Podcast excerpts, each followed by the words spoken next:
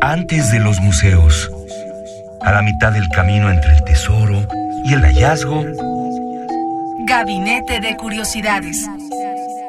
refugio de experimentación, memoria y diversidad sonora. Con las coleccionistas de sonidos Frida Rebontulet y Luisa Iglesias.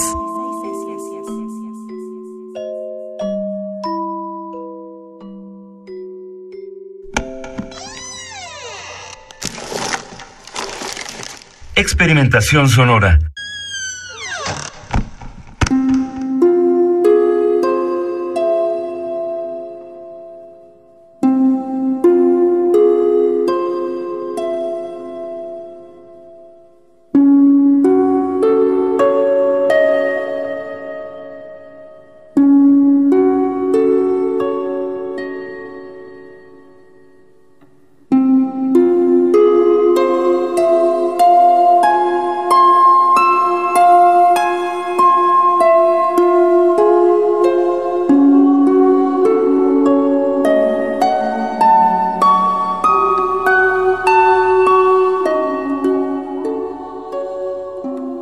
Buenas tardes, bienvenidos a Gabinete de Curiosidades y ya estamos escuchando algo que nos trajo de sus investigaciones particulares y especiales Luisa Iglesias.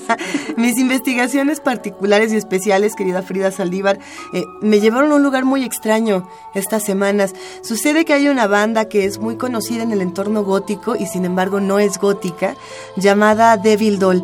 La banda cuando digo es muy conocido me refiero nada más a este pequeño gremio de personas que buscan eh, discos alternativos, que se han ido no solamente a los tianguis del Chopo, que eso era algo que hacíamos hace muchos años, sino eh, realmente a buscar discos que no se venden y que prácticamente ni existen.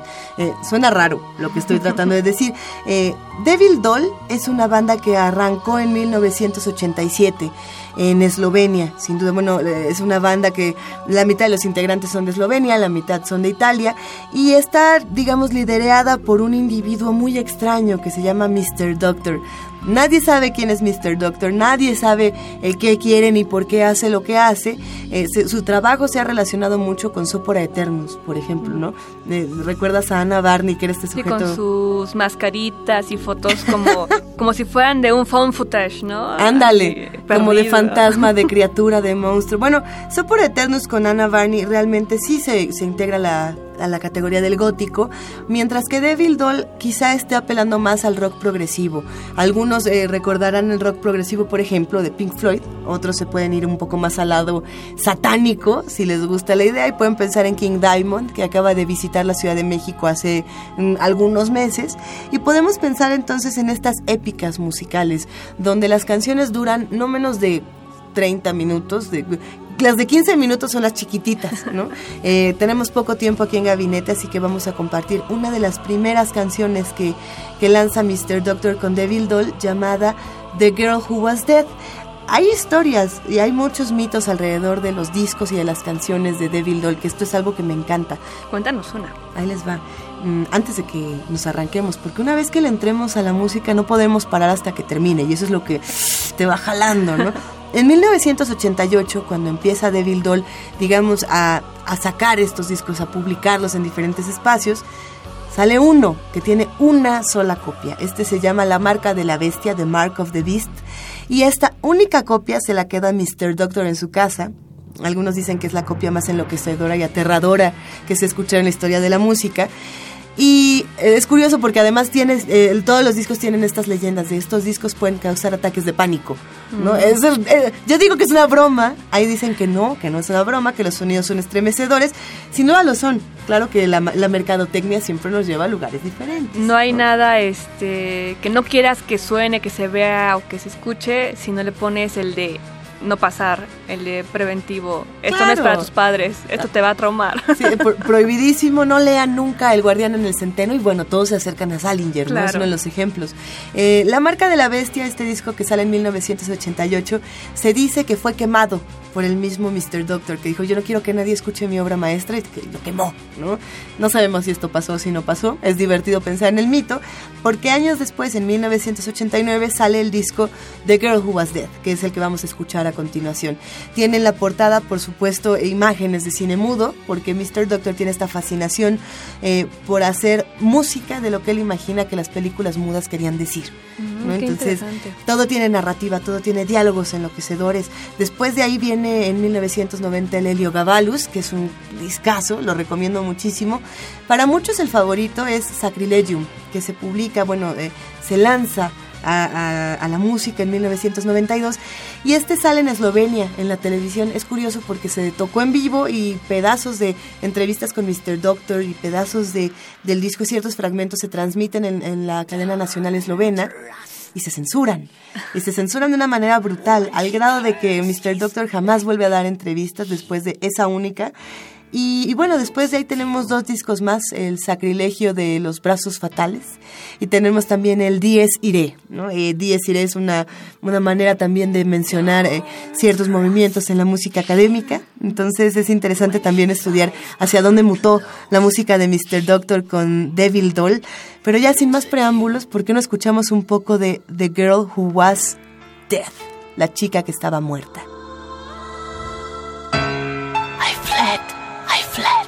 Devouring the space. But the shapeless bulk was chasing me, enraged, in my footsteps, unsated with killing me slowly.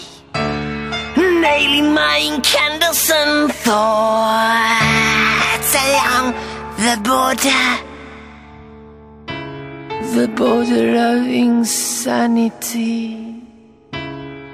In a place where a procession of fleshly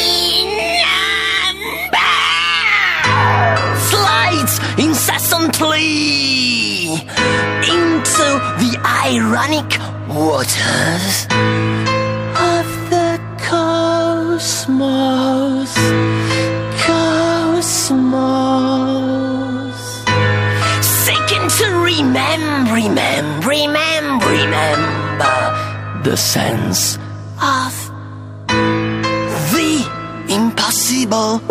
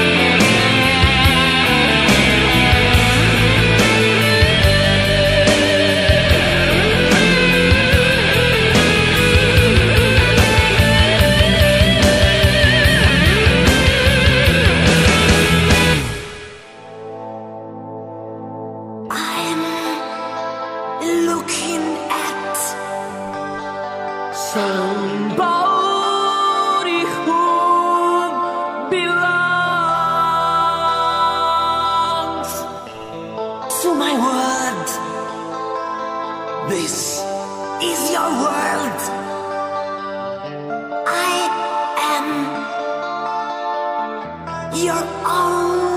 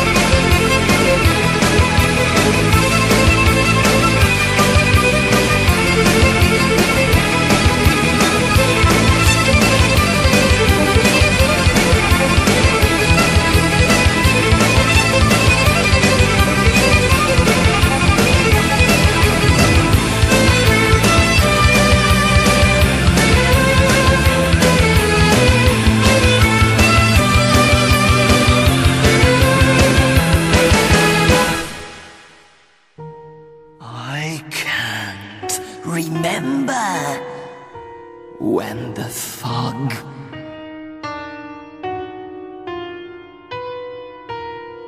unraveling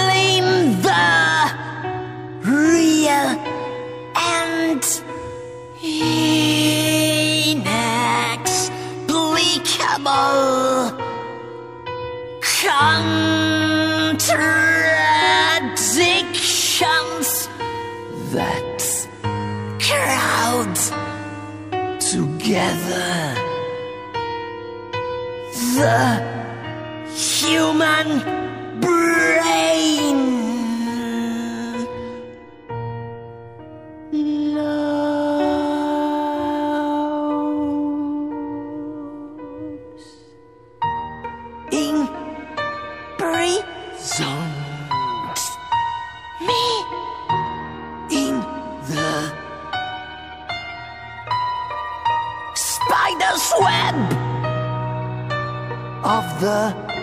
one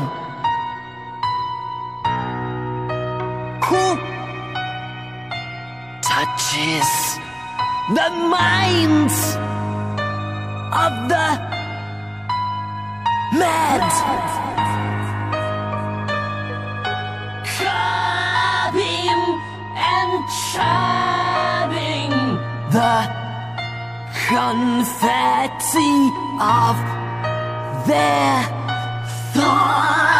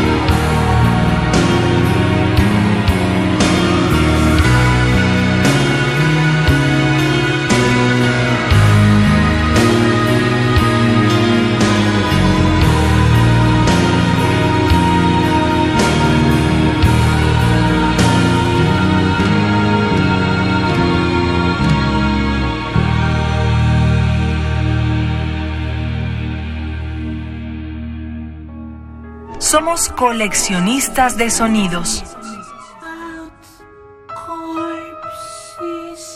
Si quieren saber más de Gabinete de Curiosidades, visiten www.radiounam.unam.mx.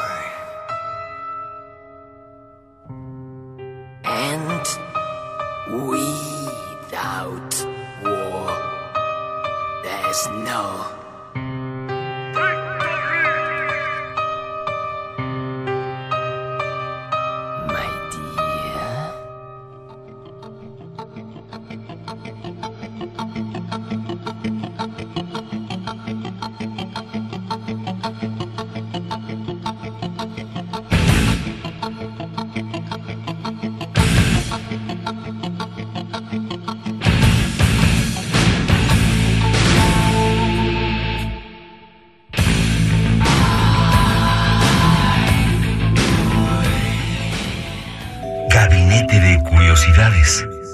de experimentación, memoria y diversidad sonora.